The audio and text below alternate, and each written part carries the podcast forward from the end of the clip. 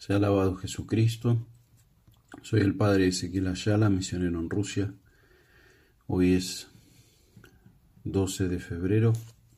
Nos toca meditar en el Evangelio de Mateo 5, 17, 37. En aquel tiempo dijo Jesús a sus discípulos, no creáis que he venido a abolir la ley y los profetas. No he venido a abolir, sino a dar plenitud. En verdad os digo que antes pasarán el cielo y la tierra que deje de cumplirse hasta la última letra o tilde de la ley. El que se salte uno solo de los preceptos menos importantes y se lo enseñe así a los hombres, será el menos importante en el reino de los cielos. Pero quien los cumpla y enseñe será grande en el reino de los cielos. Porque os digo que si vuestra justicia no es mayor, la de los escribas y fariseos, no entraréis en el reino de los cielos.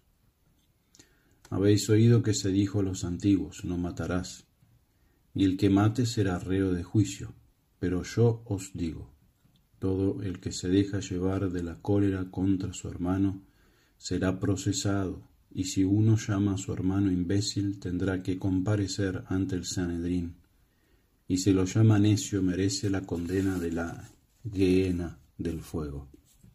Por tanto, si cuando vas a presentar tu ofrenda sobre el altar te acuerdas allí mismo de que tu hermano tiene quejas contra ti, deja allí tu ofrenda ante el altar y vete primero a reconciliarte con tu hermano, y entonces vuelve a presentar tu ofrenda.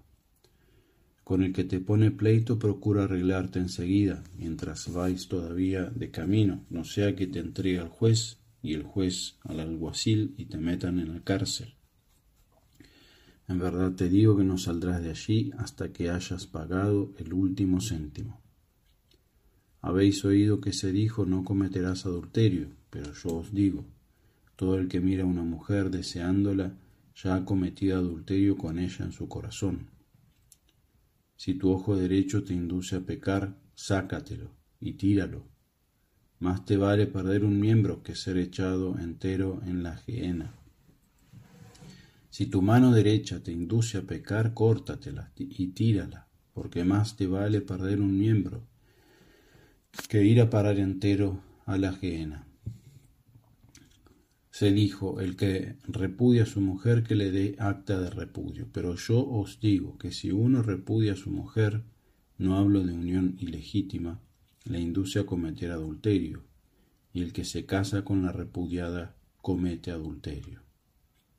También, también habéis oído que se dijo a los antiguos, no jurarás en falso, y cumplirás tus juramentos al Señor pero yo os digo que no juréis en absoluto, ni por el cielo, que es el trono de Dios, ni por la tierra, que es estrado de sus pies, ni por Jerusalén, que es la ciudad del gran rey, ni jures por tu cabeza, pues no puedes volver blanco o negro un solo cabello. Que vuestro hablar sea sí, sí, no, no. Lo que pase de ahí viene del maligno. Queridos hermanos, la predicación de un nuevo reino por Jesús, sus repetidas ilusiones, alusiones a un nuevo estado de cosas, la supuesta violación del descanso sabático y el hecho de que no fuera discípulo de las escuelas de los escribas, pudo dar lugar a la presunción por parte de sus oyentes de que la ley mosaica iba a ser totalmente abrogada por él. Jesús empieza por desvanecer este prejuicio. No penséis que he venido a abrogar la ley o los profetas. Su función para con la ley es observarla personalmente, para lo cual se sometió a la misma durante su vida, y perfeccionarla y completarla como divino legislador. Para ello tiene misión especial del Padre. Perfeccionará los elementales preceptos de la moral antigua, irá a cortar la raíz misma de los pecados, y nos merecerá y dará abundante gracia sobrenatural para que podamos cumplir los preceptos morales. De hecho, Jesús simplificó la ley, desembarazándola de las interpretaciones humanas que la hacían insoportable, y le añadió cuanto era necesario para que llegara a su total desarrollo. Es importante señalar que las mismas leyes ceremoniales del Antiguo Testamento, al ser abrogadas por Cristo, fueron sustituidas por la realidad que figuraban, que señalaban, el culto maravilloso de nuestra Iglesia, instituyendo jerarquía con amplias facultades para legislar y juzgar en el nuevo reino. A la simple afirmación de que no viene a abolir la ley, añade Jesús la afirmación solemne y enfática de que la ley toda, como por una exigencia intrínseca, mientras este mundo sea mundo, deberá cumplirse en, más, en sus más mínimos detalles, lo, que, lo cual representa a Jesús por la yod y el ápice o vírgula, que eran los signos más pequeños de la escritura hebrea cuadrada. No basta que se destruyan los cielos y la tierra, sino mientras, perdón, hasta que no se destruyan los cielos y la tierra, sino mientras dure el estado de cosas que vino Jesús a constituir en el mundo, la ley seguirá siendo ley. Pero como los oyentes de Jesús pudiesen interpretar que escribas y fariseos, intérpretes minuciosos y guardadores de la ley en su sentido literal, estaban en buen camino para lograr el reino de los cielos, les dice que la justicia de estos no es bastante ni suficiente, porque la informan la vanidad y el orgullo. Es la justicia que se han hecho ellos, no la de la ley. La santidad del seguidor de Cristo tiene que ir más allá. Le puntualiza Jesús con los ejemplos que va a deducir, haciendo la exégesis de algunos textos de la ley mosaica y elevándolos a mayor perfección.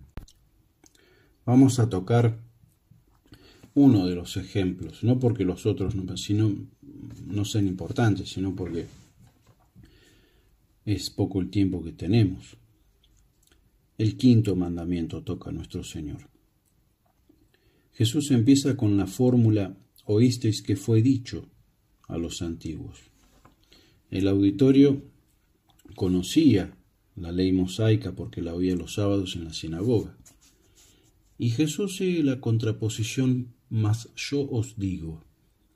O sea, se presenta como el nuevo legislador, el Hijo de Dios, que con toda autoridad de tal como Hijo de Dios perfecciona y completa la antigua ley de Dios.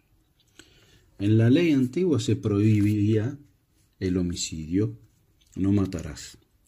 Quien mata a otro venía obligado a comparecer a juicio ante el tribunal local, compuesto de 23 miembros que había en la ciudad de Palestina. Jesús legisla no sólo en orden al acto externo, sino sobre las mismas facultades del alma. Ni siquiera la cólera contra el hermano será lícita porque es la que induce al homicidio. Por eso dice, mas yo os digo, con un énfasis y con una autoridad personal, que, dicho sea de paso, nunca se arrogó Moisés ni los profetas.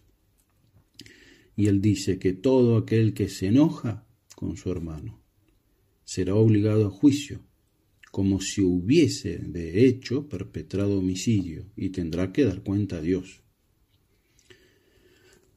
Entonces, si no son lícitos los movimientos del alma contra el hermano, con más razón no serán lícitas las palabras injuriosas. Dice nuestro Señor, y quien dijere a su hermano racá, o sea, mentecato, cabeza vacía, imbécil, reo será del concilio. Deberá comparecer ante el sinedrio, al que se reservaban las causas más graves, asemejándosele a un homicidia, homicida. Y quien dijere insensato, sigue nuestro Señor, que en la significación hebrea del, de malvado, impío, maldito de Dios. Quedará obligado a la gehenna del fuego. La gehenna es el nombre hebreo de un estrecho valle situado al sur de Jerusalén, donde los hebreos idólatras habían ofrecido víctimas humanas a los ídolos. Eso está en el cuarto libro de los reyes. Y en el cual en los últimos tiempos se recogían las inmundicias, en los tiempos de Jesús, de la ciudad para ser quemadas. Por lo que vino a ser sinónimo de infierno. La consecuencia práctica de este precepto nuevo, renovado, es que si la simple ira atrae las venganzas de Dios, debemos vivir en paz con el hermano. Si ha habido alguna ofensa causa o causa de discordia con el prójimo, aunque sea interrumpiendo el acto más sagrado de la religión, que es el sacrificio, debemos reconciliarnos con él. Por tanto, dice nuestro Señor, si presentas tu ofrenda al altar de los holocaustos, y allí te acordares que tu hermano tiene alguna cosa contra ti, con culpa tuya o sin ella, agregamos nosotros, deja allí tu ofrenda delante del altar y ve primeramente a reconciliarte con tu hermano, entonces ven a ofrecer tu ofrenda. Ilustra Jesús el precepto con un nuevo ejemplo sacado de las costumbres judiciales en materia de deudas. El que injuria es un deudor del injuriado. Si un acreedor lleva al deudor ante el tribunal, es mejor que entre en, en amigable componenda en el camino o en la antesala del tribunal. De lo contrario, serán inevitables el juicio y la ejecución de la sentencia de pago hasta el último centavo. Lo mismo debe hacer quien ha injuriado al hermano, que en este caso será el acreedor. Es preciso reconciliarse con él durante el camino de la vida.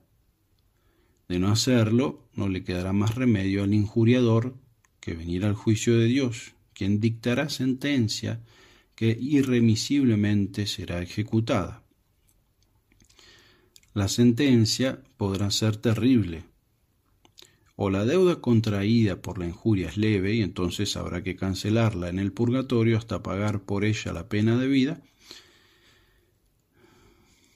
o si es grave, entonces no saldrás de allí eternamente, porque eternamente deberás pagar lo que no se puede con el tiempo cancelar.